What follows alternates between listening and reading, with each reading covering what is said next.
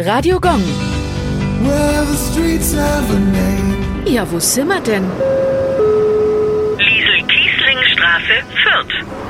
Die Liesel-Kiesling-Straße befindet sich seit 2001 in der Fürther Südstadt. Liesel war die Schwester von Gustav Schickedanz, dem Gründer des Versandhauses Quelle. Sie machte als junge Erwachsene eine Lehre zur kaufmännischen Angestellten. Mit ihrer Hochzeit schied sie jedoch aus dem Berufsleben aus. Zu Beginn des Ersten Weltkriegs ließ sie sich als Krankenschwester ausbilden und kümmerte sich um Verwundete und Kranke. Nachdem ihr Bruder bei einem schweren Autounfall 1929 Frau, Sohn und Vater verloren hatte, verfiel er in Depressionen. Bis er sich wieder fing, führte Liesel Kiesling die Geschäfte von Quelle. 1959 stiftete sie die Christuskirche in Vestenbergskreuth. Radio Gong.